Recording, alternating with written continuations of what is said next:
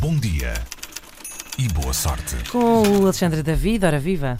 Olá, bom dia. Confesso que já, já trouxe aqui coisas um pouco mais natalícias, mas pronto, enfim, é a vida. O sucesso pode ser uma coisa tramada e há, Ah. e há histórias que nunca mais acabam sobre quem de repente se vê nas luzes da ribalta e não sabe lidar com isso. Há muito álcool, muita droga e também muita terapia. Ah, mas Pois bem. vês-me chatear hoje de manhã, foi? Vês-me insultar, vês-te aqui para me insultar.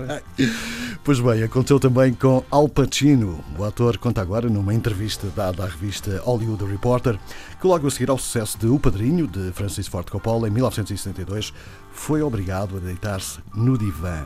E não foi coisa pouca. Conta Pacino que fui à terapia cinco vezes por semana durante 25 anos. É uma coisa grande, a que é difícil habituar-nos. Recordo-me que Lee Stransberg disse-me, querido, simplesmente tens de te adaptar. E lá Diz lá outra vez essa frase. Querido. Gostaste da parte do querido, foi?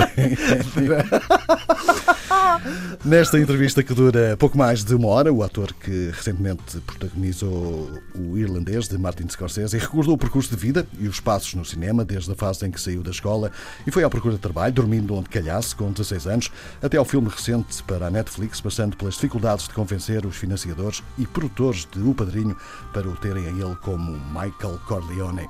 E aqui é preciso recordar que bastou ao Pacino um filme para se tornar uma pequena lenda, porque ao terceiro que fez passou de razoável desconhecido a nome solante do cinema. Nomeado para um Oscar de melhor ator secundário, a culpa foi de O Padrinho, o primeiro capítulo de uma das sagas mais famosas da história do cinema, realizado por Francis Ford Coppola, com Al Pacino como Michael Corleone, projetou a carreira do ator, como provavelmente nem ele imaginava que pudesse acontecer, e levou-o para o divã durante 25 anos. É ele que acorda com uma cabeça de cavalo ao lado, né? Eu tenho imenso medo Que isto aconteça um dia dia. assim, acordar Não, não é ele. Por acaso é Não super provável que Não isto é ele, aconteça. não, não Já é não, ele. não acho que não é é um- ele. acho que é um aqueles sinais de vais morrer, de que a máfia faz. Um deles é aquele célebre beijo na boca, né? Quando estão Uhum. um beijo já foste. E o outro é acordar com uma cabeça de cavalo. Já acordaram uma vez com uma cabeça de cavalo? É assim, Não. de repente que eu me lembro, não. Acho que me lembrava se isto tivesse acontecido. Pronto. Até porque eu não vou dizer que não há propriamente uma máfia muito expressiva em Portugal. Pelo Como é, que, que, como é que eles eu saiba. conseguem fazer isso sem a pessoa acordar? Uma cabeça de cavalo. É preciso duas pessoas para levar a cabeça de cavalo, não é? Pois.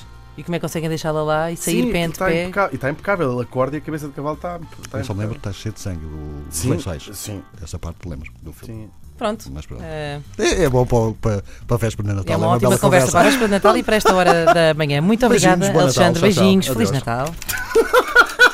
Bom dia e boa sorte.